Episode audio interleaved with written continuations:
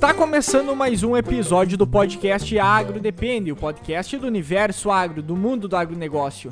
E hoje nós vamos falar sobre uma cultura que para muitos é o que só dá prejuízo, que não vale a pena plantar, mas o pessoal planta de qualquer forma. E vamos falar hoje sobre a cultura do trigo, como que a gente pode rentabilizar essa cultura, como que a gente pode realmente mostrar todo o potencial produtivo, genético que tem nessas culturas, que muitas vezes eh, não é explorado e acaba dando todos os prejuízos em função até mesmo do risco que essa cultura acaba trazendo. Então a ideia hoje é nós tratar e debater um pouco sobre o manejo até mesmo da cultura do trigo. Meu nome é Eduardo Sebastiani. Uh, olá, meu nome é Gerson Herter. Meu nome é Cassiano Sartordec. Então vamos pedir aí para o nosso convidado, Gerson, se apresentar um pouco mais para o nosso público, quem ainda não conhece ele. Uh, acredito que ele seja mais conhecido aqui pelo pessoal do Sul e quem trabalha com a cultura do trigo em si. Então, por favor, se apresente. Opa, bom dia, tudo bem? Meu nome é Gerson Herter, eu sou engenheiro agrônomo e fui agricultor durante muitos anos e tenho um pós em ecofisiologia de cultivos, tenho bastante estudo aí, no final da minha carreira de agricultor eu parei de plantar em 2016, mas os últimos oito anos pelo menos eu resolvi por uma situação aí começar a estudar de novo e isso me deu muita muita, muito entendimento né, das coisas na, na, cultura da soja do trigo. E atualmente eu tenho uma empresa que chama-se Suporte Corretora. E ela faz a comercialização de grãos, mas de grãos comercializados dentro de um processo que baixa o risco do trigo, aumenta o valor dele e prevê um manejo que aí vem essa, essa cultura que eu adquiri em alguns países, como a França e a Argentina, de um redesenho da lavoura que Aí começa a me chamar de Gerson louco, Gerson atentado aí, que porque mexe muito aí o, o jeito de plantar e a maneira de, de enxergar a, essa oportunidade que há de se conseguir êxito na, no trigo. Então, é, só para resumir, eu consegui, lá onde eu plantava, aumentar a produtividade de 50 sacos por hectare para 100 sacos, né, para 6 mil quilos por hectare, de uma forma bem contundente. Né, não, não foi canteiro, né, a lavoura mesmo inteira, né, esse ano a gente conseguiu fazer uma rede de ensaios muito forte a nível de estado, foram 20 ensaios de manejo, a maior rede de ensaios do Brasil, porque não é, não é, uma, não é um ensaio de variedade, sim uma variedade só plantada em 20 locais, com um manejo diferenciado, né, com várias propostas de manejo, que é esse tal de redesenho da lavoura que a gente vai falar hoje sobre isso, né? E a gente conseguiu, inclusive, 7 mil quilos por hectare. Né? Num, num desses ensaios conseguimos 120 sacos por hectare, foi no primeiro ano já. E nem foi esgotado todo o potencial de manejo que tem para se fazer. Mas a gente vai falar durante o programa aí. Vamos, eu gosto muito desse assunto aí, até ter que cortar um pouquinho, senão fica demais. Prazer estar com vocês aqui. Show, e muito obrigado aí por ter participado, por ter aceito participar aí do nosso episódio. Eu acho que é muito interessante a gente comentar sobre essa cultura que, primeiramente, foi a, a, cultura que era plantada, principalmente aqui no sul, como uma cultura comercial em si, né? Então toda a história da agricultura, vamos dizer assim, no Rio Grande do Sul, claro que tem um pouco de milho para utilização de ração animal, mas principalmente o trigo para alimentação humana era o que era plantado em larga escala para todo o Brasil e boa parte do mundo, né? E hoje a gente vê essa diminuição drástica, vamos ver, nos últimos 10, 20 anos aí. Até porque a grande parte das cooperativas que a gente tem na região aqui já eram chamadas de cooperativas tritícolas, até em função que o trigo era o que realmente dava mais rentabilidade, dava mais retorno para o produtor. E de um tempo para cá a gente vem uma. Uh, não é uma. Re, talvez não necessariamente uma redução, mas vê uma, uma desmotivação do produtor em relação ao trigo, em relação a toda a questão do risco e o custo que muitas vezes, e até nós que trabalhamos na parte de atendimento ao produtor, a parte de venda, muitas vezes ficamos naquela, ah, o, o trigo ele é uma cultura que o, o, produtor já investe pouco, que não dá tanta atenção, e talvez aí que já comece todo o problema, né? O fato de não dar toda a atenção devida e fazer o, o manejo de uma forma diferente.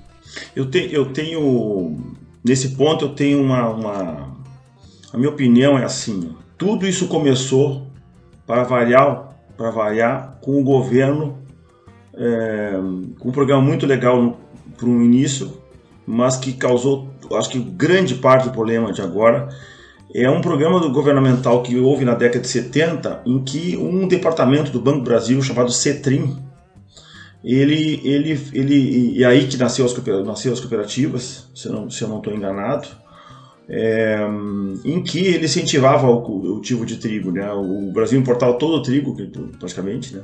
e o governo então partiu para esse programa de incentivo a, através desse departamento do Banco do Brasil chamado CETRIM. O que, que fazia a CETRIM? A CETRIM ela comprava todo o trigo que o produtor eh, colhesse, qualquer tipo de trigo, e classificava ele pelo pH. Bom, isso aí nunca mais saiu da cabeça do produtor. Entendeu? De, de, produtor não, de toda a cadeia. Só não tá nessa vibe aí de, de pH o moinho. E naquele tempo da Cetrim, é, o que acontecia? A Cetrim comprava qualquer trigo que o produtor colhesse, qualquer trigo, independente da qualidade, vamos dizer assim, qualidade de reologia, qualidade de uso de panificação, vamos chamar assim, né, de uso industrial. Não, ela fazia uma análise física, que é o pH. Né? O pH é um peso hectolitro, quer dizer que tu pega um litrão de Coca-Cola e enche de, de, trigo, um litrão de 2 litros, vamos dizer assim, né? Se ele der 1,6 kg, o pH é 80, porque tem 800 gramas por litro, né? Se ele tiver 1,400, o pH é 70, porque tem 700 ml por, por litro, né, de volume, né?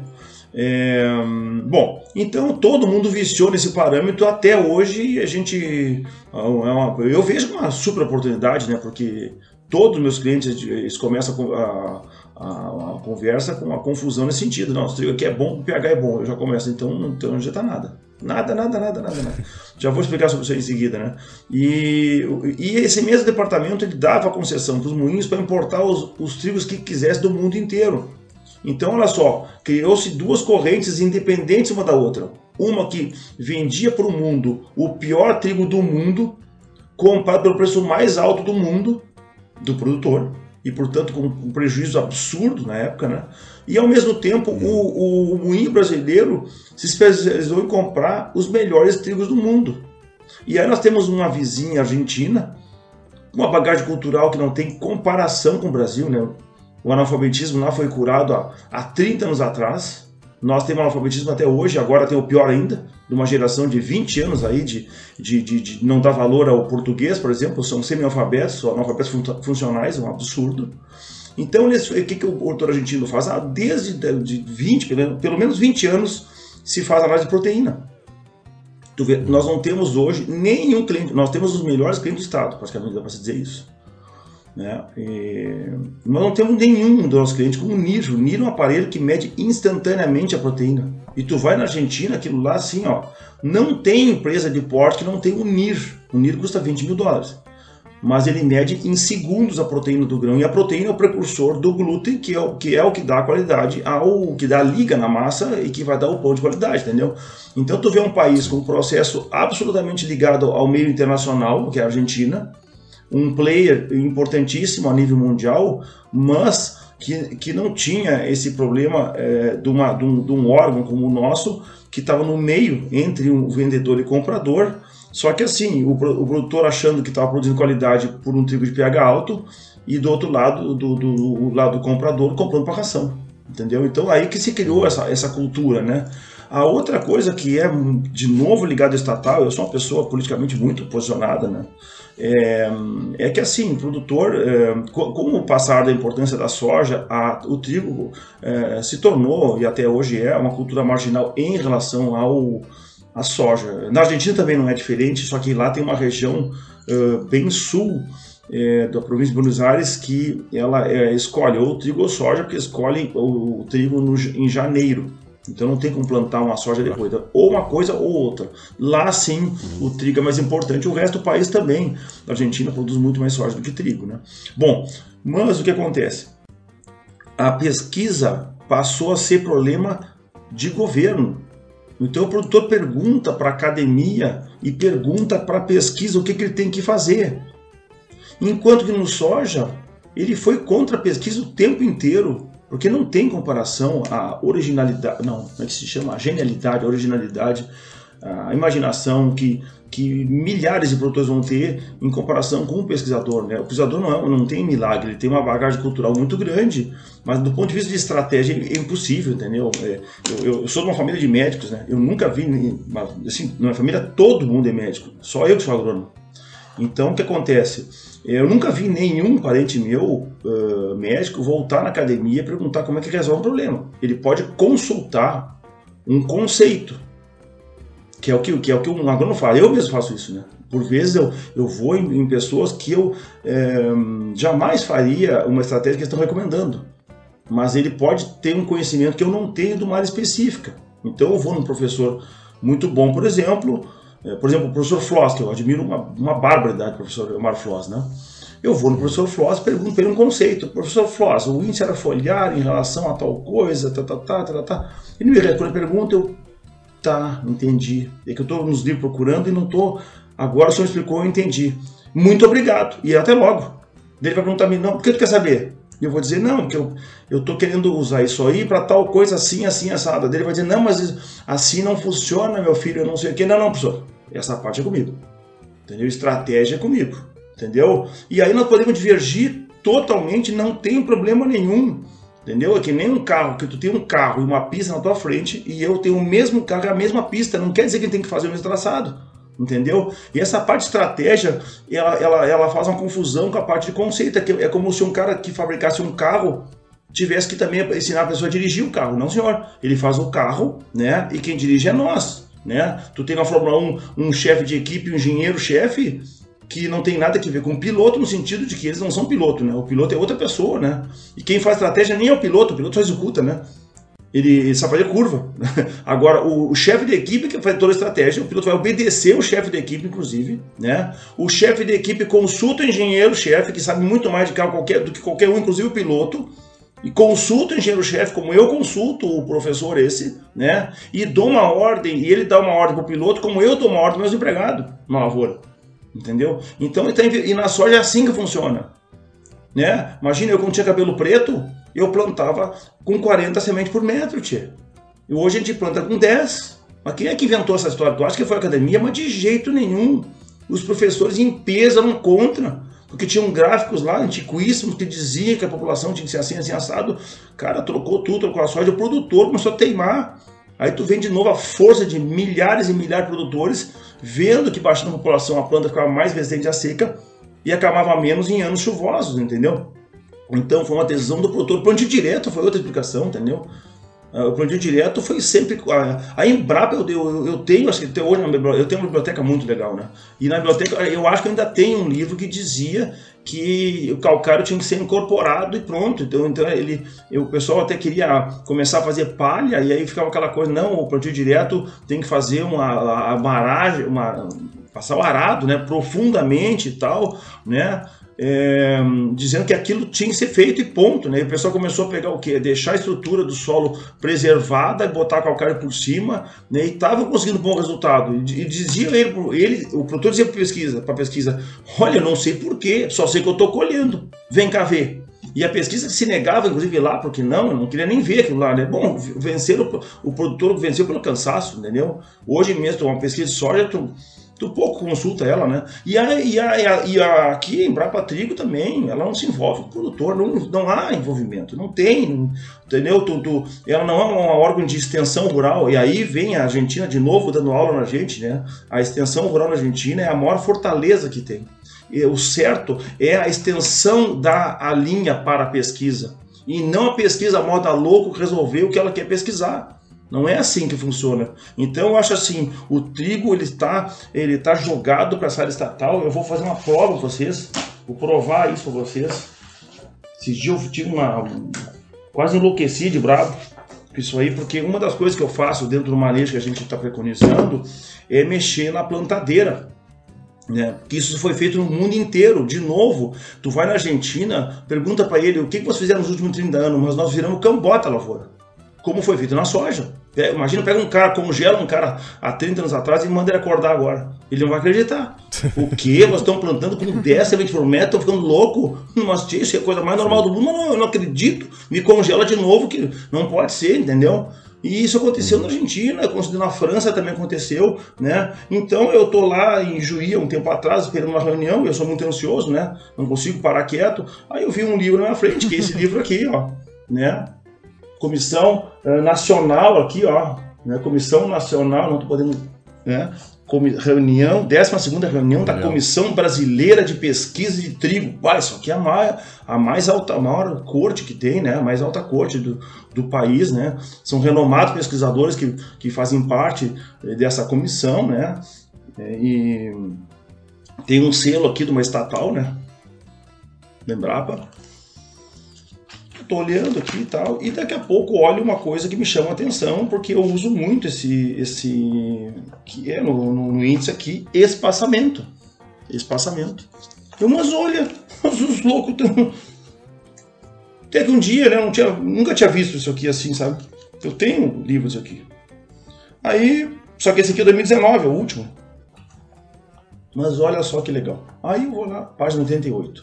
Eu vou abrir na página 88 e falo assim, vou abrir, não, antes de abrir eu vou pensar assim, isso aqui é a, a, maior, a mais alta corte do Brasil, né? é os melhores do Brasil, essa reunião aqui. O que, que eu vou encontrar nesse capítulo de espaçamento, né, que para mim é tão importante, que resolveu tanto problema para mim, que diminuiu o risco da lavoura de trigo, que abriu as portas para uma adubação mais pesada de nitrogênio e, portanto, produzir mais, que eu aprendi na França isso. Eu vou querer algum norte para mim, eu vou querer que, que, esse, que esse livro me diga alguma coisa que me ajude a tomar uma decisão. Aí eu abro essa porcaria e está escrito assim. Em primeiro lugar, repare o tamanho do capítulo. São duas linhas, três ponto linhas. dois. Mas não dá três. A, a, terceira linha termina com. São duas palavras. E termina a linha. Cara, eu tive uma desilusão assim que. impressionante. Né? Aí eu fui ler. Está escrito assim: o espaçamento normalmente utilizado para o trigo triticale é de 17 centímetros de linhas. Olha, grande coisa. Isso não precisa ninguém me dizer, né? É só olhar para os lados e vou ver que está todo plantando com 17 centímetros. Não adiantou nada para mim. E depois diz assim, e aí que vem a parte mais, mais complicada, que isso aqui, eh, o certo é, é, é, é ir para um, um, pelotão de fuzilamento, porque outros espaçamentos são possíveis, mas, de preferência, não deve ultrapassar 20 centímetros. Mas, ora, porra, que, mas que história é essa, tio? Mas a minha lavoura toda era com 25 centímetros, entendeu? E está dizendo nessas mentecapto aqui que, que não pode ultrapassar 20 centímetros. Mas como, como assim? Mas como assim? O mundo inteiro planta com 20, 23 centímetros. É só nós que estamos essa porcaria de espaçamento que ninguém sabe quem é que, quem é que, quem é que resolveu ele. E para minha, e para minha revolta maior, eu vou no ano de 2015 que eu tinha em casa na biblioteca, tá aqui até o selo da minha, da minha biblioteca particular que eu tenho, né? E aí vou olhar no capítulo aqui, no, é, página 93, só um pouquinho. 93. Aqui, ó. Espaçamento. A mesma coisa, tchê. Em quatro anos não trocaram mais nem as vírgulas, tchê. Mas então, se o produtor for esperar a pesquisa estatal resolver dele, mas espera sentado, que isso não vai acontecer é nunca. Mas é nunca. Então, assim, ó, eu mudei minha lavoura como eu mudei na soja. Eu não quero nem saber. Eu vou me informar, eu vou viajar, eu vou conhecer 20, 30, 200 mil agricultores no mundo e vou perguntar a opinião deles e vou ver o que aquele país está fazendo e vou descobrir que meu país está atrasado 30 anos. Foi o que eu escutei agora em dezembro. Eu estava viajando na Argentina falando com o Pablo Abad, que é meu amigo pessoal, que é um dos maiores ecofisiologistas da América Latina em trigo. Ele, ele é uma pessoa muito importante no INTA, Balcarce, que é a meca do trigo na Argentina, né? e ele diz para mim, a pesquisa brasileira está atrasado, esse tema que vocês estão falando é de espaçamento, de população e, e adubação nitrogenada, isso nós já resolvemos, superamos isso na década de, de, de 80, tia. Imagina, nós estamos 30 anos atrasados. Então é por isso que, que, que o trigo está desse jeito, entendeu? É por isso. Sim. Aí a agricultura em si, se a gente vai pegar no Brasil, que nem tu comenta, tem muita dessa questão de coisas pré-prontas, vamos dizer, que vai funcionar para todas as lavouras e não leva de, de forma individual. E a gente sabe que cada propriedade tem uma característica, cada produtor tem Falou uma tudo. forma de trabalhar, Falou tem tudo. uma tecnologia Falou. disponível. Então a gente tenta generalizar tudo muito na agricultura e acaba não utilizando o diploma, vamos dizer assim, todo o conhecimento que a gente ganhou Uh, ganhou não, adquiriu na faculdade e está adquirindo a cada dia mais, por causa que é simplesmente pegado e colocado tudo como se fosse igual. E a gente sabe que se tu botar uma, uma, cultura antes, já, tu já vai ter um diferencial. Se tu utilizar uma rotação de culturas diferente, já vai ter outro diferencial. Tu vai ter um sistema, um solo diferente, tu vai ter uma profundidade que a tua raiz vai conseguir atingir diferente.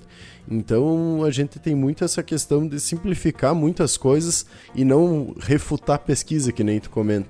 Que nem tu fala ali, de 2017 para 2019 a princípio. Não, 2015. A maior 2015, parte...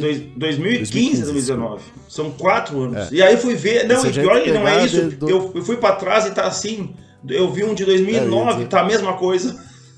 eu nem sei Se a gente pegar de 2000, se bobear, a gente acha a mesma é. coisa escrita, né?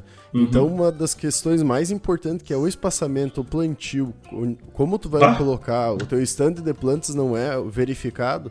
Vamos pegar o falecido Dirceu Gassin, que Sim. sempre comentava qual que é a coisa mais importante? A, a distribuição espacial das plantas Sim. sobre a lavoura, né? Claro. Dentro da lavoura.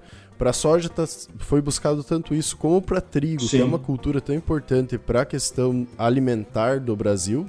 Sim. E para nossa região sul, vamos pegar a própria Embrapa uh, trigo, que nem tu comenta, uh, não está pesquisando isso mais a fundo. Porque as multinacionais, vamos dizer assim, não vão pesquisar sobre essa questão não é o papel delas, não é papel delas.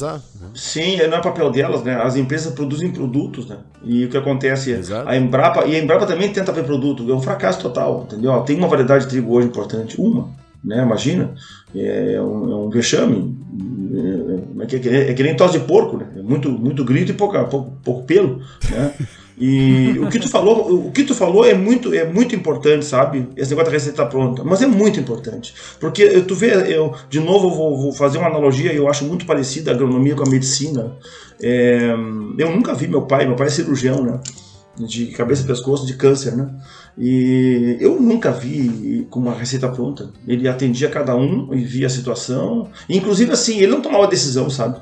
Ele dizia pro, pro, cliente dele, ó, o negócio tu tá com câncer estágio tal, tem número, né? Um, dois, três, quatro, não sei o quê.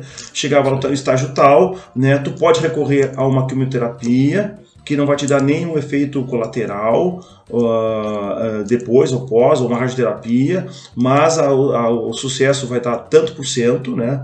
A minha cirurgia que eu posso fazer em ti, o risco é muito maior, muito maior, mas ela é 100% eficaz nesse estágio. Bom, se tu esperar mais tempo, aí ele pode se espalhar, tá, tá, tá, aí só uma quimioterapia, aí o nível de cura diminui. Cara, e quem tomava a decisão era o cliente, não era o pai. Não era o pai. O pai não pode pegar a vida da pessoa lá e decidir sobre a vida dele. E o cliente dizia, não, para aí que eu vou falar com a minha mulher.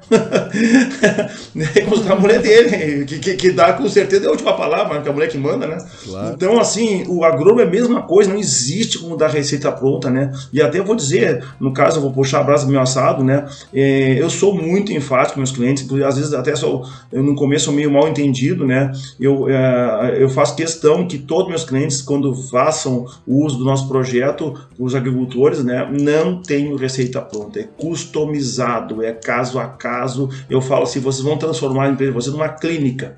Né? Discutem o seu paciente, interajam com o paciente, entendam qual é o problema dele, pode ser que o problema dele nem seja produtividade, pode ser que seja outro problema, inclusive, né? Como é que tu vai dar uma receita se tu não escuta né, a, a, o, o, teu paciente, né? Então, acho que tu falou tudo, essa questão da receita pronta, isso aí é um, um maior crime que tem para sabedoria, para o conhecimento de um agrônomo nós pegamos na faculdade muitas vezes aquele modelo que é passado, que aí entra o que tu comentou antes, né? De tu pegar um conceito e através do conceito tu desenvolver outras coisas e não ficar baseado naquela, naquela receita de bolo. Até Isso. um exemplo que a gente costuma dar é que uh, se tu pegar água de propriedade, a, a, tua propriedade e a do vizinho, se tu preparar um tanque de pulverizador com, a, com os mesmos produtos, pro vizinho pode dar problema aquela mistura e pra ti não. Ou seja, até a, a água muitas vezes que está sendo utilizada para aplicação vai mudar de uma propriedade para outra. Então imagina no manejo, e, aí entra aquela questão. Entra, é, uh, vai muito também do produtor, do técnico que está dando aquela assistência, de pegar os conceitos básicos e pegar e colocar isso na propriedade e testar coisas diferentes através do conceito, porque aí entra aquela Sim. questão. Tu tem que conhecer a tua propriedade, tem que saber uh, qual é a tomada de decisão e adaptar o manejo para cada situação, né? Porque como a gente comentou, o, o, Brasil em si já é muito grande. O próprio, a região sul, onde é que tem uma, um plantio, uma semeadora maior de trigo ainda, da mesma forma, pra te pegar e simplesmente largar pra uma propriedade grande, pra uma propriedade menor, e tu largar uma definição e uma receita de bolo, ó, faz assim, é, é, é, é, muito difícil tu pegar e acertar alguma coisa. Então é importante a gente estar tá sempre buscando outras alternativas para o manejo, buscar ferramentas novas, porque é a única forma de a gente uh, passa, dar o próximo passo, digamos assim, né? Então vamos entrar nos problemas aí que a gente tem do trigo, que é toda a questão aí financeira que querendo ou não, que envolve né, a, a dificuldade do plantio em maiores áreas, a questão então da liquidez e do preço ruim muitas vezes que tanto o produtor quanto as empresas têm, que nem a gente estava comentando antes que muitas vezes não é só o produtor que não consegue vender um preço bom, é a empresa que fica empenhada com o trigo não consegue botar para frente nos moinhos, né? O risco que a gente tem de, de ter o plantio, a gente sabe que aqui no sul muitas vezes pega uma geada, acabou tua, a um tua produção, né? Um granizo. Da. É. Então, e também a questão de, do trigo importado, da, que mais de 50% do trigo brasileiro impor, uh, utilizado no Brasil é importado.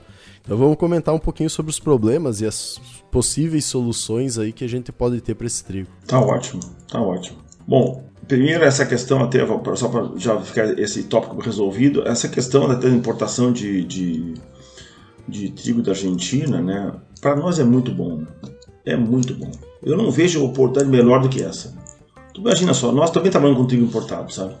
Nós trouxemos trigo da Argentina de navio e um sonho que eu tinha. Eu tenho muito amigo da Argentina, muito amigo da Argentina e então uma das primeiras coisas que eu fiz foi ir lá uh, interagir nessa parte comercial, né? Porque até então eu tinha visto muita lavoura na Argentina, lavoura, né? Eu nunca tinha me interessado nessa parte comercial. Na hora que eu fundei a empresa, pô, por que, que eu não vou lá explorar um, se eu tenho tanto contato na Argentina, né? Não, rapidamente aí, um ano praticamente, nós fizemos um, uma parceria que temos até hoje. E, e aí a gente foi entender.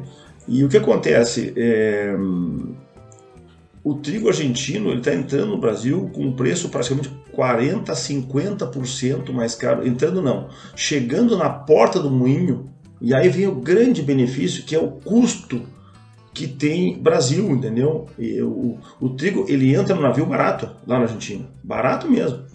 Tem o custo deles lá de levar o trigo até o porto, como nós também temos, né? Depois tem um, trigo, um, um custo portuário importante mas o nosso é muito mais caro. Então, quando entra no porto brasileiro, cai no nosso porto, é um horror. O porto brasileiro é um terror, um desastre, um dos piores cases de. Um dos maiores cases de fracasso do mundo é os nossos portos, né? Porque é um, é um vexame. É um vexame, é um troço impressionante. É uma coisa assim, para ter os, os Sendo que a gente é um dos países que mais E olha só o litoral que a gente tem. E, e, não, imagina, nós, nós não somos Paraguai, tia. Nós temos uma costa brasileira impressionante. Até, e, e, agora, só para dar um parênteses, e, e tem plano de cabotagem, que é uma coisa impressionante a incompetência brasileira. Nós, somos um dos cases de, de, fracasso mais importantes do mundo nessa área. Impressionante, tem burrice do começo ao fim. Bom, então aí o trigo entra nessa burrice brasileira, né? Aumenta um absurdo custo, né? vai para um terminal perto do porto, um, uma, uma, bateria de silos perto do porto, né? tem que ser rápida essa descarga, né? Tu bota ali 200, 400 caminhões na estrada, tem, tem que ser curtinho ali, tem que vai e volta, né? E depois vai para o moinho de novo, um custo enorme para chegar até o moinho. Então acaba que chegando na porta do moinho por um preço absurdo de alto. Então para nós isso aí é, é música nos ouvidos, né? não tem coisa melhor. Né? Tu imagina a do arroz, é o contrário. O arroz entra, entra arroz do Uruguai por um preço mais barato que o nosso. Aí a coisa é feia. Mas no nosso caso, não. É maravilhoso isso, é maravilhoso. E agora, para sorte do agricultor brasileiro, né, entrou o governo de esquerda. E todo mundo sabe isso aí, isso é histórico. A esquerda é contra o campo. A primeira coisa que a esquerda pensa é reforma agrária, é contra o campo. Mas isso é uma coisa, não, é questão de política no sentido de meu conceito, não, isso aí é histórico. A esquerda é contra o campo. Né? Ela já partiu na, da cidade, né? começou toda a confusão na cidade e envolveu o campo na reforma agrária. Ela entende que o problema do campo. E ela está na Argentina agora, retomou o poder. Então, quando ela está no poder nos mandatos anteriores, são quatro mandatos, assim como nós aqui no Brasil, né, do, do casal Kirchner, né, a, a, produção de trigo argentina caiu 70%. Né? Aí veio o Macri, que é de direita, e aumentou, voltou ao patamar antigo, agora retomou a esquerda. Então a tendência toda é cair de novo, porque eles entendem que tem que primeiro alimentar o povo para depois exportar. Pronto. Então aumentar o imposto. Então o que acontece? O moinho brasileiro está nervoso com isso aí. Ele está sabendo que vai cair. Né? Eu faço grupo, eu faço parte de grupos de estudo de cultivo de inverno da Associação Argentina de Produtores. Todo mês nós temos reuniões, né? A última reunião tinha um produtor falando que eu não vou botar adubo na plantadeira. É impossível enviar botar adubo na plantadeira. Eu vou plantar só com semente. Tu imagina, olha que horror um troço desse, entendeu? Então, vai cair, você não tem dúvida, cai quantidade, cai qualidade. Então, nós estamos uma mega de uma oportunidade na frente da gente, né? Nós estamos num governo de direita, que gosta do campo, e lá estão um governo de esquerda detonando tudo, e falando briga, fecharam toda a exportação a tempo desse aí para poder fazer uma chantagem para tudo. Então, isso é muito bom para a gente, né? É, a questão, assim, de, de preço, então, nós temos uma mega oportunidade, inclusive a nossa empresa, ela propõe é, o moinho não ficar pensando no diferencial de preço que tem do nosso trigo ao trigo que tem no mercado. A gente fala para o moinho, mira no trigo importado. Mira nele. Quanto custa hoje o trigo nacional, por exemplo? Ah, hoje está custando 850. Tá, nós queremos mil. Não, mil é muito. Mas quanto é que eu tenho importado? 1.400, 1.300, 1.300, 1.400 não, 1.300. Então, cara, tu está economizando 300 reais, tio. É simples a conta, né? Então, assim, se o moinho tiver um fornecedor à altura para fornecer e não vender trigo, uma coisa é vender trigo, sabe? Resolvi vender meu trigo, isso é um vendedor. E o moinho, resolvi não comprar trigo hoje. Se, daí são antagônicas, né? Porque o, o moinho, o produtor fala, hoje tá bom de vender. E o moinho, pois é, hoje tá ruim de comprar. Então são duas forças uh, completamente concorrentes, né? Agora, se o cara é for... E, e, qual é a relação do moinho com as padarias? De fornecimento. Não tem esse negócio de preço ruim, preço bom, né? Então o que acontece? É, a ideia é a gente ser fornecedor de trigo e não vendedor. Começa a parte, já parte dessa premissa. Segundo ponto, os, os portos argentinos é, que medem, que podem medir o fluxo de grãos para o Brasil, ele é, ele não tem concentração, sabe? Eles exportam 12 meses por ano para o Brasil. Então é um fornecedor seguro. Então por que não há compras grandes assim, sabe? Concentrar, porque sabe que no mês que vem pode comprar e no outro e no outro. Então eles têm a relação que eles têm com o Porto Argentino. Eu falo Porto porque é simbólico, né? É, o Porto não faz nada, ele só, mas ele dá, tu mede o fluxo, né? Então o fluxo de grão para o Brasil ele não tem, não tem concentração, sabe? E no nosso aqui não, ou, ou moinho copa na safra, esquece. O Porto quer vender. Né? Então já começa aí uma das soluções do problema é, é botar na cabeça do produtor que ele tem que ser, pensar como um arrozeiro, o arrozeiro gaúcho. O arrozeiro gaúcho quando está colhendo, a, começando a máquina, a colheitadeira entrou na, na lavoura para abrir a colheita do arroz, ele está com o último caminhão tirando o resto do arroz do silo, entendeu? Porque o arrozeiro não é doido varrido de querer fazer como o triticultor gaúcho faz, de colher e sair vendendo pagando conta, entendeu? Se ele fizer isso, quebra toda a cadeia de arroz do estado, quebra todo mundo instantaneamente. Nós estamos botando sempre para prova o moinho Imagina como é que o moinho vai poder comprar isso aí tudo, não, dinheiro para isso é, e, e, capacidade estática, não, não, não, tem estrutura, não existe. Estrutura. Né? E é irracional isso, é irracional. Não tem nenhum país do mundo que faça isso aí. Então a gente começa uma relação que começa a mudar. Sim. A outra questão é assim, o trigo argentino ele é dito padronizado, e padrão, padrão é uma palavra muito importante na cadeia do trigo. Quando eu era produtor e cerealista, eu, eu, eu era testado toda vez uh, em qualidade para poder vender o meu trigo, né? E tinha os indicadores de qualidade que eu sofria para poder atendê-los, né? E qual não foi a minha surpresa quando, quando, quando eu fiz, formei a empresa, a suporte corretora, e fui perguntar para o Moinho o que, que eles queriam. E eles falaram, não, eles querem padrão. Não, mas a qualidade, não. Para nós não é importante. O importante é padrão. Mas como assim? Mudou o mundo? Em dois anos saí fora do mercado, em dois anos voltei aqui. Ué, o que, que houve? Um ano. É, não, é que tu era, antes tu era uma serialista, agora tu é uma, um corretor que representa várias serialistas, né? Então se tu vê para mim com é, uma oferta uhum. enorme de grande, de um padrão só, e o trigo é ruim, e tu vem com várias ofertas de trigos bons, mas diferentes, eu vou no ruim. Ah, não é possível. Ah, eu vou no ruim. Eu vou no ruim padronizado do que no bom despadronizado. Então, para mim, foi uma quebra de paradigma, entendeu? E, tá, e tem todo sentido no mundo, porque se o trigo é suficientemente bom não é muito bom, mas suficientemente bom, ele bota um aditivo ali, corrige o que ele tem de, de defeito, acabou o problema, entendeu? Ele faz uma receita lá Sim. e aplica a receita e, e, a farinha fica boa e deu. Então tá, o, o problema está resolvido, o custo desse trigo que não é tão bom deve ser bom, muito bom de comprar, entendeu? Então ele realmente é muito melhor no trigo ruim padronizado do que o trigo bom e o produtor lá em cima, ah, que meu trigo é bom, meu trigo é bom, e aí tem outro, meu, meu também é bom, mas meu bom é diferente do outro bom. Então, cara, isso aí não tem como, eh, como aceitar isso aí. Então o que, que a gente gente parte da premissa, né? Fazer um padrão em todos os nossos clientes igual. Então, olha só, nós temos no estado hoje sete clientes. Ontem entrou mais um. Até então, seis. Só que são seis tudo big, né? Então, ah, somando as moedas dos nossos seis clientes, nós temos 100 moedas. Imagina, por mil hectares, por moeda são 100 mil hectares. Uhum. Claro, chega, né? 100 mil hectares são praticamente um sétimo da safra gaúcha, né? Chega. Bom, o que acontece então? Esses seis clientes, nessas 100 moedas, eles é, têm o mesmo padrão. Qual o padrão genético? Aí vem uma, com a Argentina, né? A Argentina tem grupo de qualidade. O grupo de qualidade é uma divisão de qualidade que tem, que isso é genético. Como a gente é preto, é branco, é amarelo, é isso, é aquilo, o trigo também tem isso, entendeu? Por uma pessoa alta. Eu sou uma pessoa relativamente alta, tenho 1,83m, né? Cara, se eu fosse criado na Somália e passando fome, eu, eu cairia em 10, 15 centímetros, mas eu, eu não vou parar em 1,50m, entendeu? Eu vou para 1,70m, quem sabe? Né? Porque eu tenho um padrão genético alto, né? E isso existe no trigo. Então lá na Argentina tem o grupo 1, que é os corretores, trigos para corrigir o defeito de algum outro. Tem qualidade sobrando, vamos chamar assim. O, o grupo 2 é a de panificação direta chamada, que são uh, trigo que tu pode pegar e moer e fazer pão, não precisa corretor. E o 3 já é um grupo que é para ração, né? são grupos de, de, outros usos, vamos chamar assim, a indústria de, de biscoito, que é menos exigente, exigente por, por esse lado vai, né? Biscoito. Bom, o que acontece então? A gente faz um uhum. padrão é, a nível estadual usando duas cultivares, que aí vem a vantagem, nós temos uma cultivar que a Biotrigo é, passou para a gente, né? O uso dela, só a gente pode usar ela.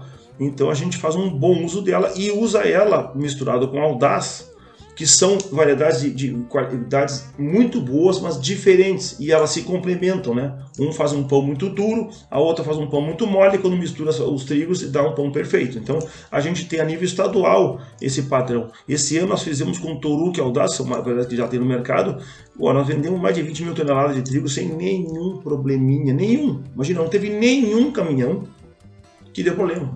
Teve esses dias, teve dois caminhões que deram problema, e aí ligaram pro meu sócio, que é o que faz o comercial, o Gustavo, né? E o Gustavo, mas não pode ser, tio, por que, que de uma hora para outra dá um problema? Mas faz um novo teste. Não se faz um teste assim, reteste, porque são caros esses testes, né? Daí o Moinho fez um teste, tchê, nós tínhamos enganado. Desculpa a confusão toda, foi nós que deu uma confusão aqui. Desculpa, tá tudo certo trigo, toca a ficha. Então não tivemos nenhum, não tivemos nenhum, nenhum, nenhum. Ao passo que algum contrato de que não era o trigo esse de duas variedades, que é o touro que é no passado, né? De trigo, do, trigo pão comum, né? Todos eles foram interrompidos, todos. Aí o menino dizia, não, mas compra um pouquinho um trigo mais barato aí, consegue um trigo. Aí nós íamos nos nossos clientes, tá, tu tem um trigo aí, um pão comum? Tenho sim, que preço é? É tal, é barato, né? Aí mandava o moinho, o moinho dizia, viu? O moinho dizia, viu? Tá bom. Não precisa comprar só de vocês esse mais caro. Vamos comprar esses aí. Cara, era duas, era 10 cargas, 15 cargas e já começava a, a perder, porque não tem por que perder. Aí vem um grande problema, que é o seguinte, o tal do pH. As empresas, elas, elas, elas não estão cheias de trigo, as empresas, estão contaminadas de trigo. É diferente. Contaminada por quê? Porque tu não tem a menor ideia do que tem dentro de um silo. Isso é 100% das empresas gaúchas praticamente, entendeu? Não é 100%, não vou dizer, né? Mas, enfim. Sim. Não, não, tem, tem separação. separação. Então tu vem, por exemplo, um trigo que eu plantei, que eu era fã na época, né? Ah, nem sei, há 10 anos atrás, o fundo da SEP Nova Era. Cara, eu era viciado nele, que é um baita de um trigo na época, sabe? Foi um baita, um trigo que deu pra gente produtividade, que nós não tínhamos, né? Mas é um trigo que não tem um uso industrial Sim. muito legal, entendeu? Na época ele resolveu o problema na época, né? Mas hoje não tem sentido plantar fundo da CEP Nova Era, entendeu? Esses dias falaram que ficaram bravos que eu falei mal da variedade, então eu falei mal hoje. Naquela época que eu plantei, eu era fã e eu tinha que ser mesmo. Porque era muito bom. Era bom. Ela era, ela era para época fantástica. Né? Só que hoje não tem sentido e tem produtor plantando Fundacep Nova Era doidado na região das Missões, notadamente na porção mais oeste, mais sul, São Borja e, e, e São Luís Gonzaga, por exemplo, né?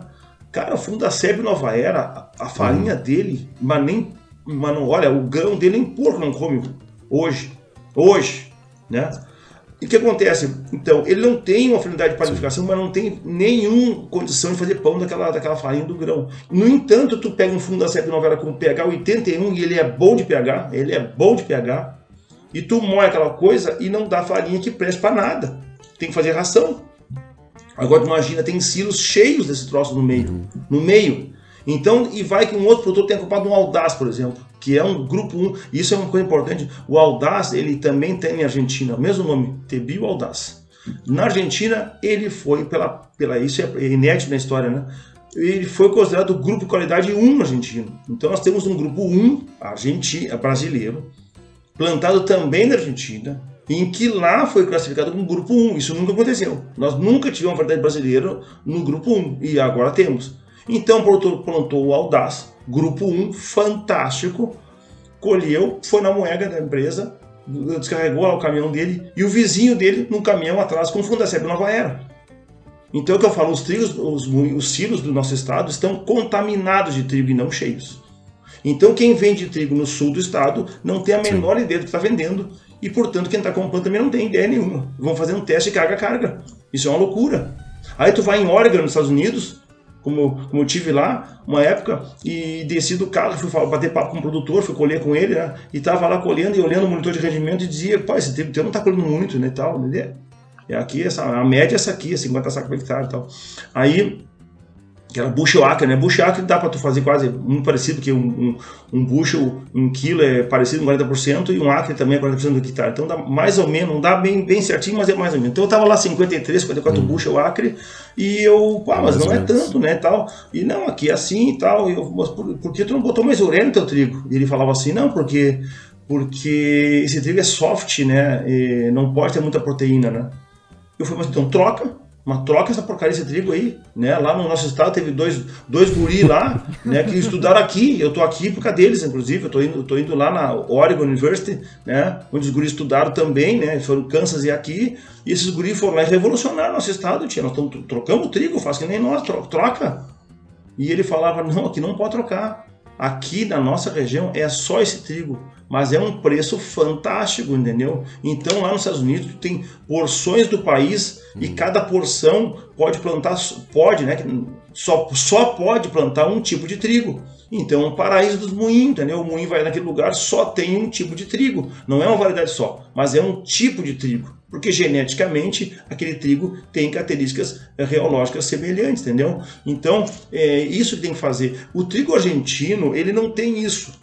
Não tem, ele tem proteína. Proteína, todo lugar é feito proteína. Mas, e no Porto argentino também tem a multidão de proteína, né? Mas o que acontece? Existem cinco baldeações que acontecem no trigo argentino. Olha só, sai da cerealista argentina e vai para o Porto. Nunca o trigo vai para o porto em si, no cais do porto. Ele vai para uma unidade perto do porto. Aí tu chama o navio.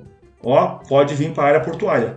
Quando ele quando ele tem condição de vir para a área portuária, tu manda uma frota de caminhão absurda fazer o ping-pong ali por um terminal. Então, primeiro, já houve uma primeira baldeação da cerealista para esse terminal perto do porto. Primeira baldeação. Depois, a segunda baldeação acontece para ir para o terminal do cais do porto. Porque terminal não pode armazenar trigo, é, é, um, é, um, é um armazenamento de, de, de passagem, vou chamar assim. E acontece a segunda baldeação. Aí ele vai entrar dentro do navio. O rebocador encosta o, o navio no cais, vai dois rebocadores, um na proa e na polpa do navio, empurra ele no cais e larga fazer a terceira baldeação, porque é um, um, um, porão do navio é um silo, né? Aí ele chega no porto brasileiro e vai descarregar e vai para a quarta, então, é, baldeação, que é um silo, uma bateria de silos perto do porto, não vai para o cais do porto, vai, passa pelo cais e vai para uma bateria de silos perto do porto, porque esse bate, bate e volta, né? Depois, então, aconteceu a quarta baldeação. E a quinta acontece quando sai desse, dessa, dessa bateria de silos e vai para o silo do, do moinho. Então são cinco reciclagens que estão ali que dão um padrão do navio. Ele pode até ter uma porcaria, mas ele é padronizado. Então o moinho faz grandes compras de cada moinho, de cada navio, porque é o meio que ele tem de, de, se defender em padrão, né? De, ó, esse trigo é mais ou menos, não é tão bom, mas é mais ou menos, mas ele é igual. Então ele compra um montão daquele trigo para poder ficar pelo menos um mês sossegado, né? Tu vê, tu vê. Então a gente começa a entender o porquê das coisas.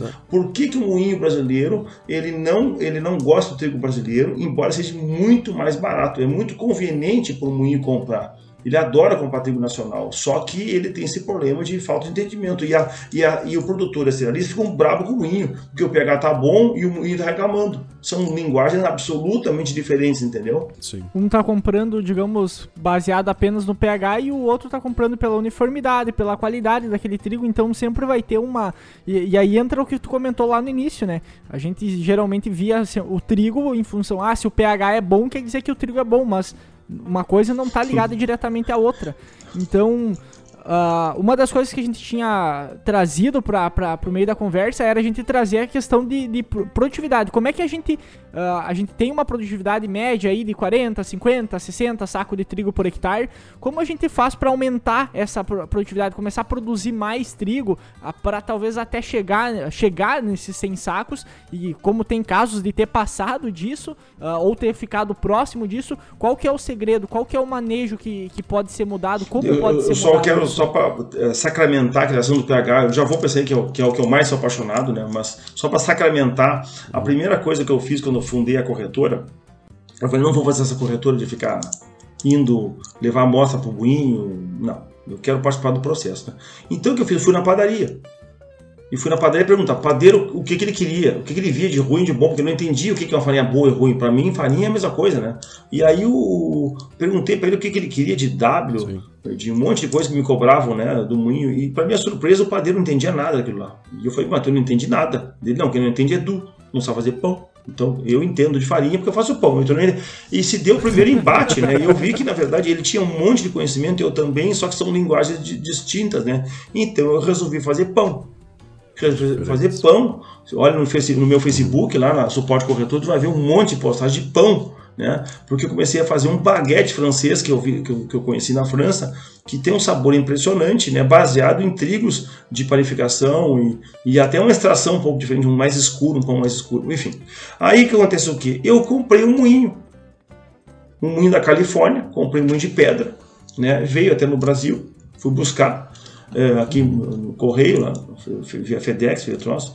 É, aí eu fui buscar e tal, e tá lá eu em casa, lá com o moinho, né? O que, que eu fiz? Peguei e comecei a moer para fazer farinha e fazer pão, né? Então, se o produtor começar a ficar pensando assim, para poder esquecer o pH, é só pensar que ele vai comprar um moinhozinho, que nem eu fiz. Compra um moinhozinho, moe o trigo, uhum. o pH vai influenciar na a quantidade de farinha por quilo de grão, mas não quer dizer que tu, quando for fazer pão vai prestar, entendeu? Então tem que ver o que, que tem dentro, não a quantidade que tem dentro do, do trigo, de cada grão, e sim o que, que é aquilo. Que se, se a farinha não for boa para a panificação, não adianta ter muito. Então o produtor tem que entender que pH não quer dizer o que, que tem dentro do grão. O pH é uma medida física de custo muito baixo. É que nem eu falei, pega um litro de Coca-Cola, que são dois litros, né? E bate ali, enche de trigo e dá umas batidinhas para sentar bem o grão e, e, pesa, e pronto, e desconta o peso da, do, da embalagem. Né? Do, então, isso tem que ficar muito claro, produtor. pH não quer dizer se o uso que vai ser feito lá na padaria vai dar certo ou não vai dar certo, tá? Só para sacramentar esse assunto. Desde que eu faz... Desde que eu fazia, uh, comecei a estudar o técnico, isso era 2011, 2000, é, 2011 mais ou menos. Já eu lembro de que, que, era muito falado na questão de necessidade de melhorar o trigo do Rio Grande do Sul para os moinhos, uh, da importância das cooperativas nisso, da melhoria da genética para isso, dos manejos feitos na lavoura. E tu vai pegar, analisando, né? Daquele tempo lá, quase 8, 9 anos atrás, até hoje, praticamente nada foi feito. E tu vai pegar as cooperativas tritícolas, a princípio, né? Que uh, são referentes, que a gente sabe que hoje não, não é o principal produto, mas está no nome delas na, na formação, deveriam estar tá fazendo todo esse, uh, essa busca por um material de melhor qualidade, de conversar com o produtor, de trazer uma orientação técnica para tentar mudar esse mercado, porque eles têm força para isso. Só que muitas vezes está sendo uh, esquecido disso ali que nem tu comenta. E daí a gente não tem um trigo de qualidade, tá tudo misturado dentro do mesmo silo. Tem um trigo que vale, vamos dizer, 50 reais a saco, tem trigo que vale 10. Claro, fazendo um comparativo. Sim. E daí tá tudo misturado isso, e vende tudo isso, por 35. Isso. Então, isso. Então é, é, é, um grande problema isso aí, né? Exatamente, exatamente. E aí tu vê. E, e, e olha só, tu inviabiliza totalmente a compra Sim. de semente para o produtor. O pessoal fala assim, quando a gente vai se aproximar do, do, das empresas, né, e fecha negócio com ela, então tá, vamos começar a trabalhar, vamos lá. Então assim, a gente prevê que se compre sementes, o produto tem que comprar semente. Quando ele comprar semente, uhum. eu sei que ele está comprando aquilo. E portanto eu sei o que vai sair da lavoura dele, né? Aí eles falam assim, os guri falam assim, não, o Gerson, nem adianta então nós ir no fulano de tal, porque ele salva a semente. Eu falei, não, tu vai lá, porque esse cara é inteligente. Porque esse cara tá certo, ele tem mais que salvar a semente dele mesmo. Vamos, nós somos sementeiro, tu sabe disso em cima, tu tá indo contra ele no sistema de hoje. Porque se esse cara compra, se ele é louco o suficiente para comprar semente e gastar uma fortuna em vez de produzi-la em casa, né? Ele vai, se ele deixar de fazer isso e comprar semente, na hora de entregar o produto vai misturar com um cara que salvou e, é, e por acaso vai que seja um quartzo, um fundo da Nova Era, tia. Não tem sentido comprar semente. Tu tá dizendo pro cara não comprar semente, culpa ele. Diz que ele né, não tá indo pela cadeia. Como não tá indo pela cadeia? É tu que tá, tá estragando toda a cadeia e não ele. Ele tá surfando a onda que tu criou. Tu criou a onda e ele tá surfando, tia. Não, não, não inverte o troço, né? Então, o que nós estamos fazendo é exatamente o contrário. A gente prega o produtor, compra a semente e nós vamos preservar aquela, aquele fluxo de grão separado do resto. Né? Então, vai ter o trigo do projeto, como nós temos já. Tem um cliente nosso que já tem dois preços: o preço do trigo normal e o preço do trigo projeto é outro preço. Está dando 5% de bonificação em cima. Porque ele está conseguindo essa bonificação também na hora que ele vende, né? Bom, hum, a questão assim do, do, do risco, como nós está falando, né? Então, vamos, um dos meus riscos. Ah, o, o que a cama é o nitrogênio. Então, o que acontece? Eu estou dizendo, né? Então, eu vou botar o nitrogênio até acamar. Tá, mas só um pouquinho. Será que essa é a dose? Calcular a dose assim? Quer dizer que tu imagina, tu é um, tu é um paciente, eu gosto sempre de novo de fazer analogia com o médico. O meu paciente, eu vou falar para ti que eu vou usar um remédio e assim, ó, eu vou numa dose até tu morrer. Eu vou diminuir um pouquinho antes de morrer, eu, calma, pelo amor de Deus, né? Mas isso não é jeito de fazer dose para quem imagina, não tem como, né? Então, assim, a dose de nitrogênio, ela tem a ver com o teu projeto de produtividade. Sim é uma regra de 3. 30 quilos de nitrogênio, não de ureia, de nitrogênio por cada tonelada de grão. Então, portanto, uma lavoura de 3 mil quilos precisa ter 90 quilos de nitrogênio. E uma lavoura de 6 mil quilos precisa ter 180 quilos de nitrogênio. É, essa é a conta, entendeu? Então, quando eu fui na França e vi lavoura de 10 mil quilos, eu fui, fui ver o que eles colocavam entre, entre o que tinha no solo, entre o que botavam na plantadeira e o que botavam a lanço, somavam 10 mil quilos, 300 quilos de nitrogênio. Entendeu? Então essa é a dose da ureia. Ah, não, vai acalmar. Sim, se tu pegar e botar 300 quilos de nitrogênio, que são 600 quilos de ureia, 700 quilos de ureia, nem sei, né? É claro que vai acalmar. Então o que, o que acalma é o nitrogênio. Não. Aí que vem, com a mesma dose de nitrogênio, eu posso ter ou não acalmamento. Ó, só um pouquinho. Aí não sei se você consegue ver a imagem, depois vocês, por favor, eu vou te mandar essa imagem aqui melhor, até porque eu tô com na minha mão uns tocozinhos de, de trigo. Aqui Isso. é um, um, Mostrar pra vocês aqui, depois manda essa imagem para o uhum. pessoal poder. Então aqui é um, é, uma, é, um, é um trigo de diâmetro de caule grosso, né? E aqui, perdoem o jeito que está isso aqui, porque está tão usado que já perdi metade dos, dos aqui bem fininho, parece azevém.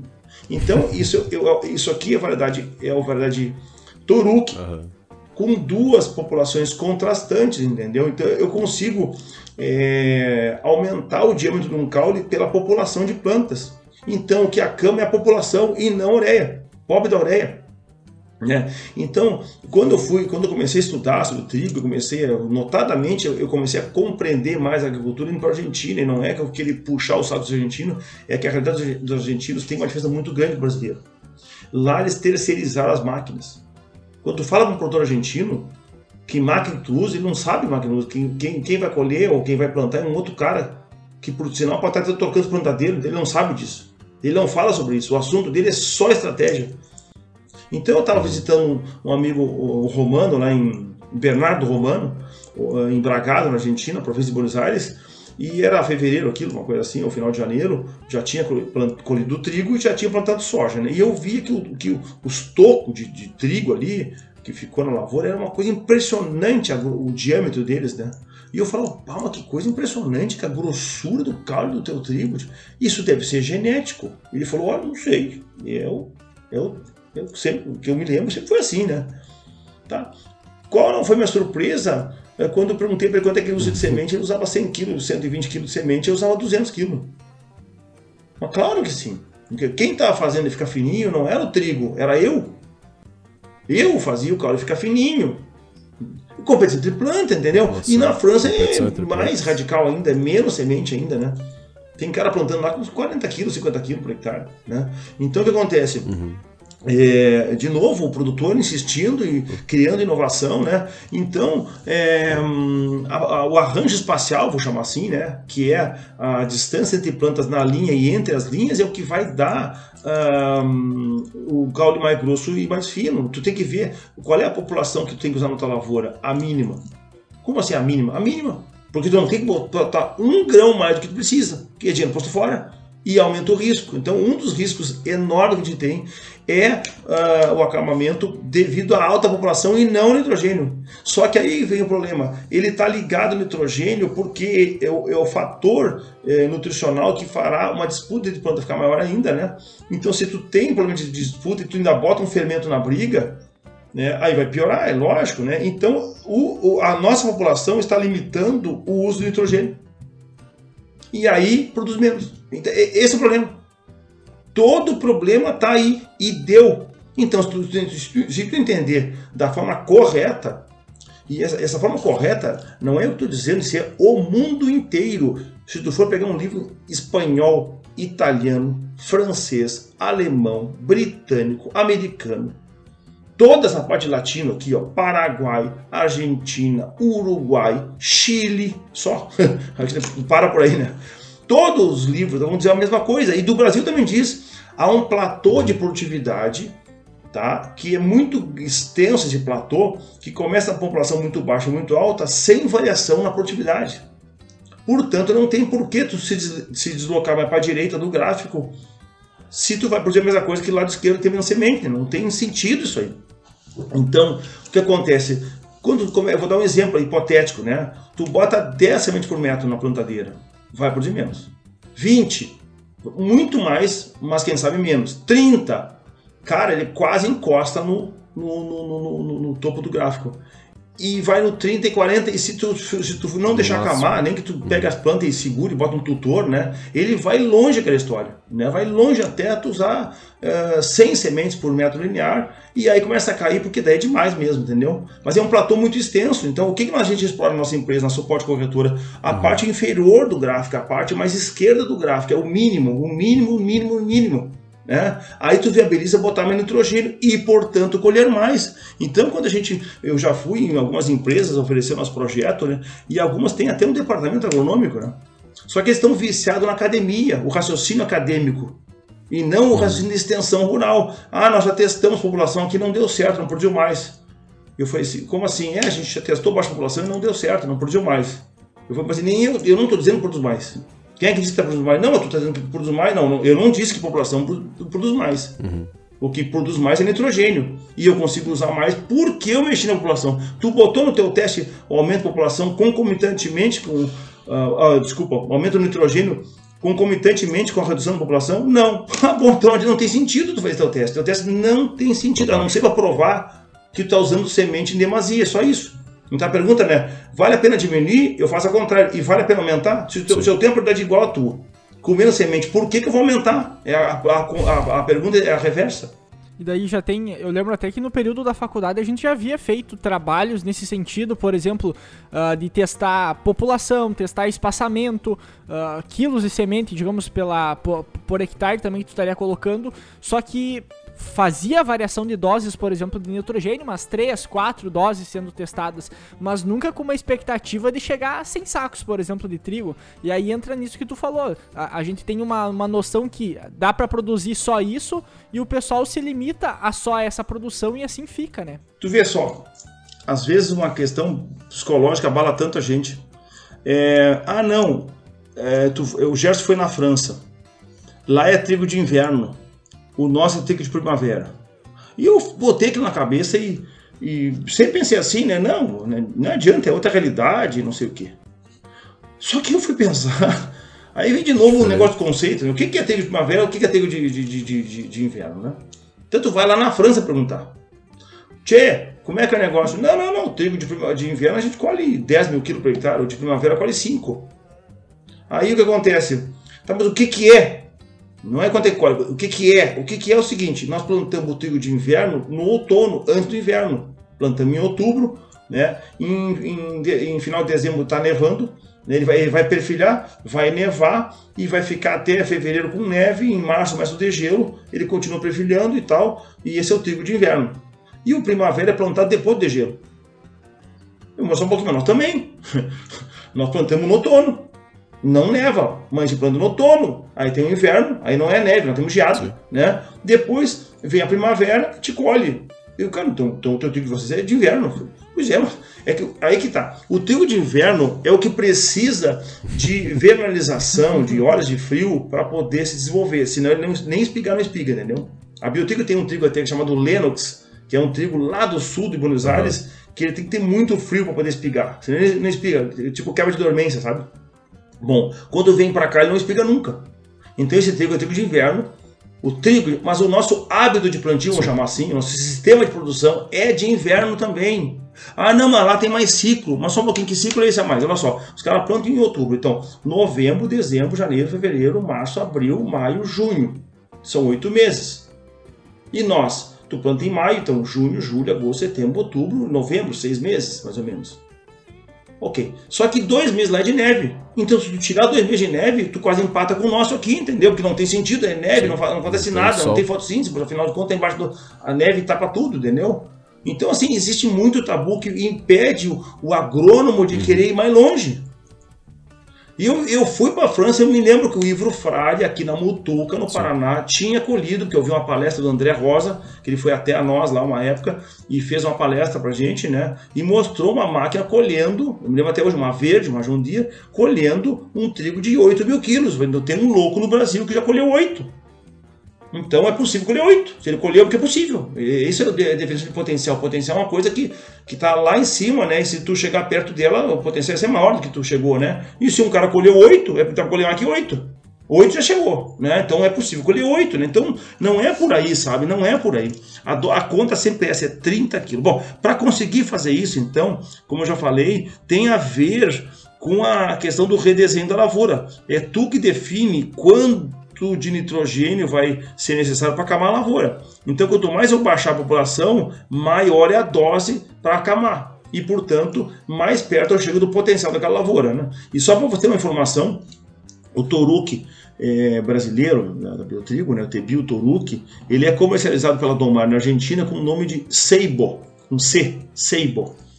Então, o Seibo é o Toruque que fala castilhano. Eu tenho um amigo meu na Argentina, publicou um trabalho agora esse dia, porque o lavoureiro argentino adora fazer pesquisa a campo. A campo, e acompanhado pela academia. A parte de extensão da academia vai e fala para ele, faz. Não faz canteirinho, que canteirinho não tem como tu fazer, entendeu? Faz franja, faz um tiro plantadeira de 200 metros, te esquece a repetição. Então os caras fazem muita Sim. pesquisa. Aqui o Brasil contrário. Não, tem que ter rigor científico. E daí tu inibe o produtor de fazer pesquisa. Pesquisa, qualquer pessoa faz pesquisa. Cientista não precisa, ser, não precisa trabalhar no estatal. O cientista é um cara que usa a ciência para entender o que está acontecendo. Então, qualquer um, eu, tu, nós três, que somos cientistas, tia. Nós somos cientistas. Entendeu? Não tem que ter folha de emprego numa estatal para dizer que é cientista. Isso é um absurdo. E o cara. Ah, Daí tu vai pegar a parte do campo, de fazer pesquisa a campo, que a gente comenta, de fazer áreas maiores, a quantidade de erro que tu diminui que tu acaba pulverizando, vamos dizer assim, a possibilidade da erro é muito menor. teu resultado é muito mais correto, vamos dizer assim, porque tu tira muitas variáveis que podem sim. dar erro ali. Sim, sim. seriam muito maiores, vamos dizer assim. E tu consegue ter muito mais resultado por causa que isso, olha a quantidade isso, de lavoura que a gente tem no, no, Rio Grande do Sul, só vamos pegar quantidade de lavoura e possibilidade. E cabeça pensante, um e cabeça pensante, imagina isso, quantos, né? quantos cientistas nós temos. Não, daí, não é mais centenas, são milhares e milhares e milhares de cientistas, né? Exato. E daí é to toda a questão também de, de financiamento para essa pesquisa. Se tu tem um pesquisador correndo o Rio Grande do Sul, vários pesquisadores, vamos dizer assim, correndo o Rio Grande do Sul e dando suporte, vai dar muito mais resultado do que simplesmente ter os canteiros ali com claro. um monte de estagiário uh, fazendo, e aí, e, e, capinando e, os canteiros. E vamos dizer assim, e vicia, né? Um Porque o estudante fica pensando sempre que tem que estar embaixo das asas do professor. Senão ele está errado. Não, não, não. Aí tu tolhe o produtor de fazer Sim. a ciência, né? E o produtor não tem que ter nem formação nenhuma. Ele pode ser um analfabeto, inclusive. Ele é inteligentíssimo. Inteligentíssimo. Então o que acontece? Ele usa a inteligência dele para testar uma hipótese. Hoje não. Ele vai perguntar, bate na soja, ele vai fazer e enlouquece fazendo coisa. Mas no trigo não, ele bate na porta da pesquisa para saber o que ela, que, que, ela, que, ela recomenda para ele. Acabou o problema. Bom, então assim, esse amigo meu, ele faz parte da, da Preside, que é a associação que eu sou sócio da Argentina, que é muito show lá. E tem um congresso muito legal todos os anos lá, até faço propaganda, gosto muito. E ele fez um. Eu estava revisando o material do, do congresso do ano passado e olho de, de dor de cara com uma revista da, da, associação em que esse amigo meu fez um teste na Patagônia. Patagônia é a província bem ao sul, né? Que lá no sul da Patagônia é lá o Chuai, que tem uma neve medonha, mas a parte norte não tem neve. É frio, mas não tem neve. E chove muito pouco. Ele fez um ensaio lá de 10 hectares, então, ensaio a campo, e botou o seibo lá entre outras cultivares. Eu mandei para o André Rosa, o dono, um dos donos da Biotrigo, esse resultado. Perguntei para ele, tu já viu seibo, colher em seibo 12.194 quilos por hectare? Ele, nossa, botou cruzes, nunca vi. Depois então vou te mandar o material. então, graças a Deus, né, eu sou brasileiro, então torço por nós aqui, né? É, o Seibo foi um dos melhores material, né? Parece que ele tirou segundo lugar, só um dos dez materiais tirou é, segundo lugar, se não me engano. E deu 12.194 quilos por hectare. Quer dizer que então dá para a gente afirmar, né? Que os, o Toruque tem um potencial de pelo menos, e vou usar essa expressão, pelo menos, não é o potencial, é pelo menos 12.194 quilos, porque um louco na Argentina fez isso com colheitadeira entendeu? E a campo, com rastro, com rastro de pulverizador, com tudo, né? entendeu? Então o que acontece? Fisiologicamente ele tem esse potencial. Agora aqui, com um ciclo menor, né? É o chamado coeficiente fototermal, né, que é a divisão entre foto e termo, né, quanto mais quente é o lugar para a mesma radiação, o ciclo se encurta e, portanto, o potencial diminui. Nós temos um potencial um pouco menor, mas a, a diferença entre nós e eles é que as coisas são mais aceleradas aqui. Nós temos muita radiação solar, então tu pode compensar algumas coisas. Não digo de colher 12 mil quilos, mas podemos perfeitamente chegar em 9, né? Esse ano nós chegamos a 7 mil quilos, por exemplo, em algum ensaio nosso aqui em Três Palmeiras.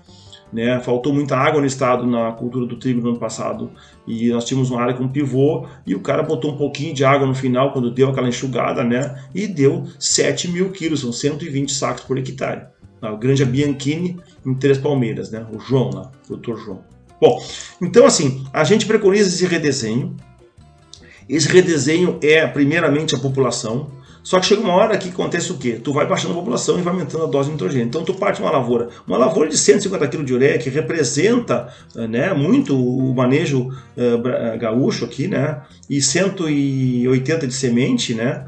E essa lavoura é uma lavoura que mais do que 150 kg de ureia começa a querer acamar. Por isso que a dose fica em 150. E 150 tem tudo a ver com uma lavoura de 50 sacos por hectare, porque 150 é, quilos de ureia dá mais ou menos um nitrogênio, é coisa de 60 e poucos quilos, né? Líquido dá 50 quilos, né? Fora, fora as perdas, né?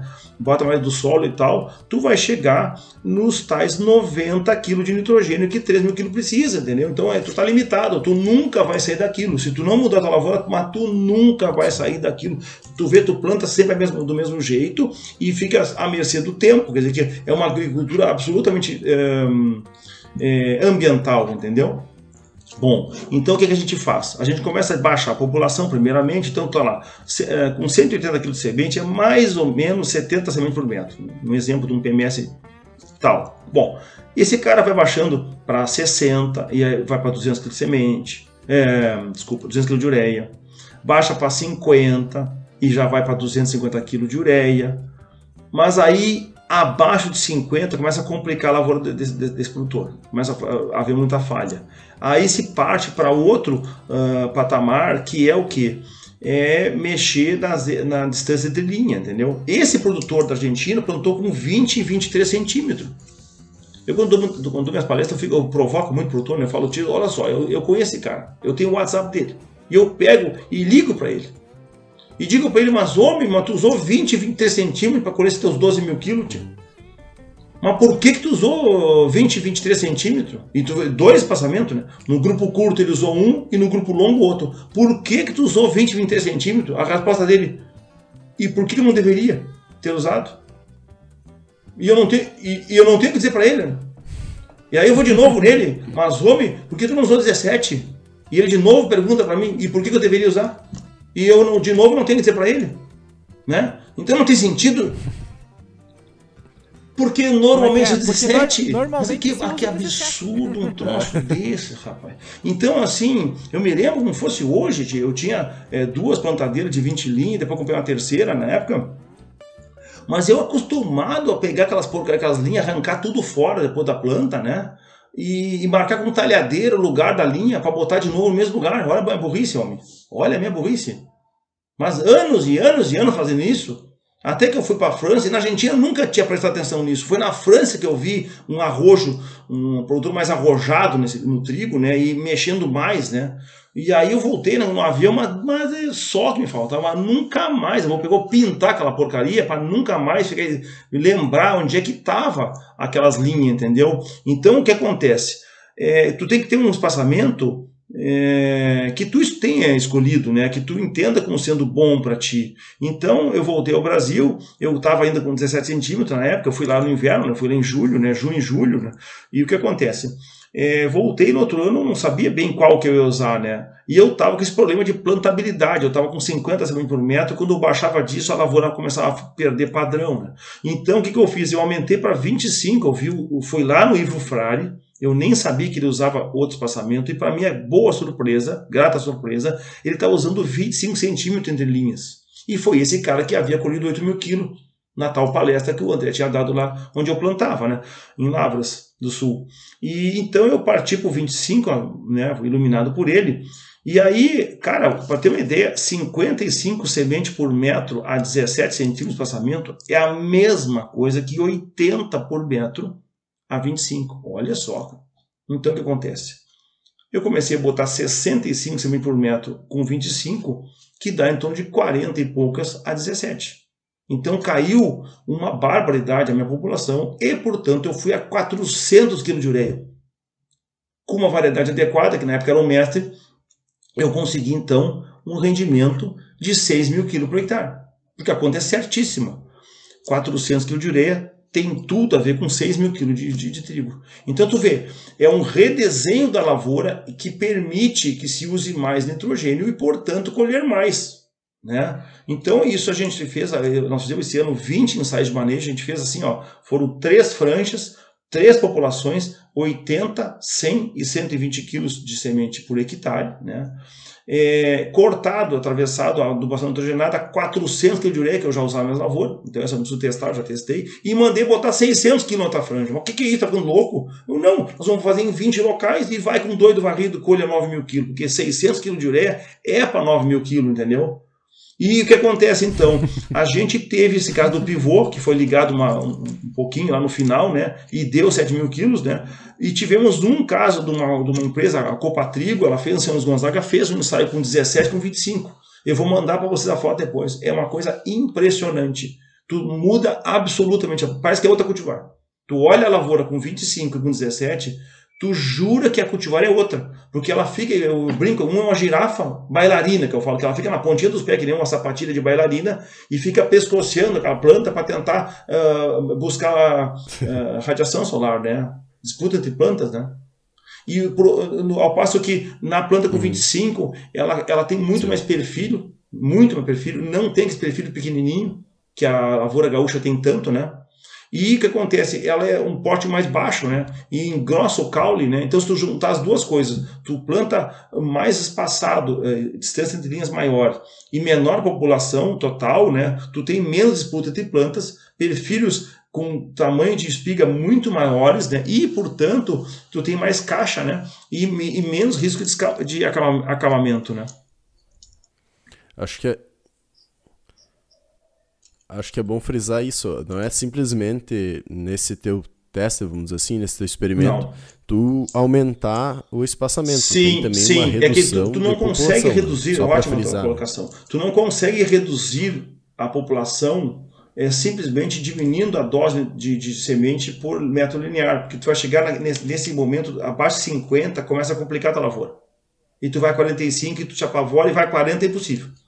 Então, o uhum. que que tu faz? Tu pega e aumenta o espaçamento de linha e aí tu, tu consegue aumentar uma barbaridade a semente por metro linear de, de, de 17, né? Tu, de, exemplo, tu está em 45 e sofrendo por 17, 45 uhum. por metro a 17, sofrendo.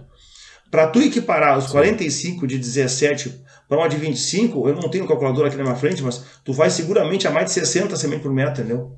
Então 45 é igual a 60 por metro, vamos dizer que for, mais ou menos, né? Então a, a lavoura de 60 por metro é uma lavoura linda, né? Ela uhum. nasce bonitaça, né? A plantadeira de trigo é uma plantadeira limitada, né? Por vários motivos. Ela tem um primeiro um sistema de propulsão de, de semente né, é, de rotor, né, que é muito inferior a um disco. Né. É, por outro lado, a distância entre a caixa de sementes e o disco é muito grande, não é que nem a soja que é ali do lado, né, ali em cima. E depois tu tem os telescópios, que por mais eficazes que sejam, é, eles estão distantes, né? Depois tem um conjunto de discos sozinho para botar adubo, semente, abrir o suco Sim. e fechar. É muita coisa para uma. Então tu tem esse problema de plantabilidade e que e isso é fato. Não, não tem plantadeira no mundo que tenha resolvido esse problema. É, uhum. Todos eles, pelo menos. Alguns sim, mas não todos, né? Então tem isso aí. É, a outra coisa que isso altera, uhum. tu vê, tu vai, tu vai, tu cai, cara, de 180, 200 quilos de semente Aí vem de novo um problema da academia, né? Ela fala para ti assim, tu tem que ter mais espiga metro quadrado. Só não diz como faz isso. Mas leva a teu entendimento que tu tem que usar um monte de semente. Porque o potencial, se tu vai olhar qual é o fator que mais contribui, os componentes de rendimento, né? O número de grão é, claro, é o mais importante que tem. E o número de espiga é indireto. Então eles falam tem que ter mais espiga. Mas como é que faz para ter mais espiga? É, então, é, o, o, que acontece? Tu bota mais semente, há uma disputa maior e a taxa de mortalidade aumenta uma barbaridade.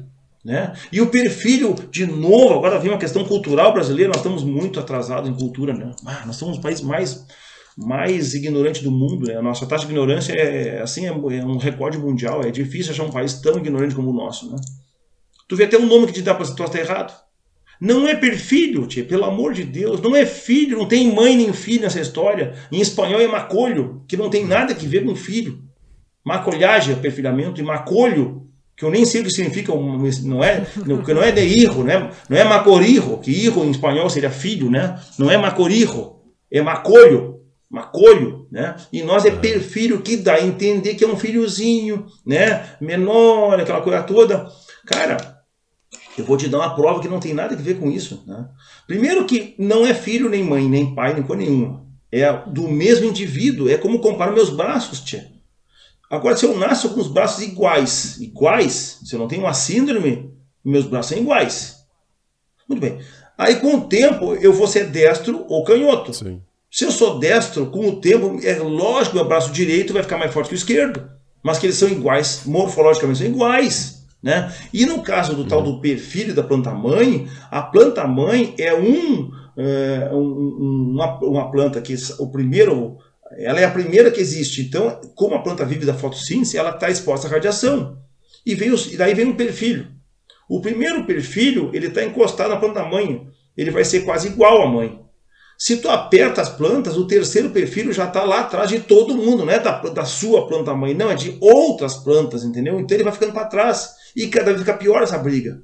Agora faz o contrário. Pega uma planta isolada, mas tu não consegue nem saber qual é o tamanho do perfilho. Os, aqueles centrais são iguais. Tu não tem a menor condição de, de, de diagnosticar qualquer pai, qualquer mãe, qual é que é filho, entendeu? Não tem, a não ser os, os últimos que tu vê que são menores do que os primeiros, entendeu? Mas por uma questão temporal e não por questão de potencial. Para tu aumentar a produtividade na lavoura de trigo, tu tem que perder o medo do perfil. Sim. Isso é a primeira porque não é filho. Não é filho, teria que inventar um outro nome para acabar com o preconceito do perfil. Quem fala que o perfil é ruim é uma pessoa que não entende Aí vem de novo, se tu vai na academia e pergunta pro professor o que é perfil, ele vai te responder e tu fala, tá, professor, obrigado e tchau. E tchau. Se ele falar para ti, não, é por isso que tem que ter mais semente, porque tá, tá não, não, professor, pá, pá, pá, isso é comigo. Isso é comigo, né? Então, se tu vai nos países que produzem mais trigo, tu vai ver que não existe esse medo do perfil. Não tem perfil pequeno, porque a, a quantidade de semente é pequena, portanto, os perfilhos se comportam como plantas isoladas. E aí tu perde, tu perde o que é perfil, né? Não é que perca, mas tu, tu tem muito menos diferença entre a, planta, a primeira planta, uhum. né, e a, e a primeira planta. O primeiro agora, a primeira haste, vamos chamar assim, né, e a segunda haste. Pronto, podemos chamar de haste. Eu inventei um nome agora, não é perfil, é haste.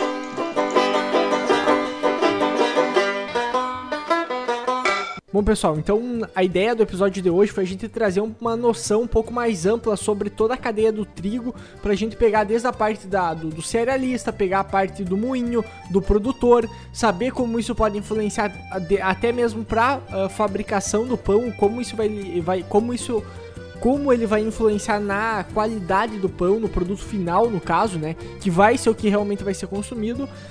Então, dentro desse episódio, ele acabou se estendendo um pouco a mais do que os episódios que a gente vinha fazendo. Então, ele vai ser dividido em duas partes. Então, na semana que vem, na terça-feira, uh, que vai ser no dia 11 tá? No dia 11 de maio vai estar disponível a segunda parte desse episódio. Então acompanha lá, segue nós nas redes sociais que vai ter coisa nova daqui pra frente. E, e esse mês a ideia é nós trazer mais episódios técnicos e um pouco mais completos, digamos assim, como esse daqui de hoje. Tá bom? Valeu, tchau, tchau.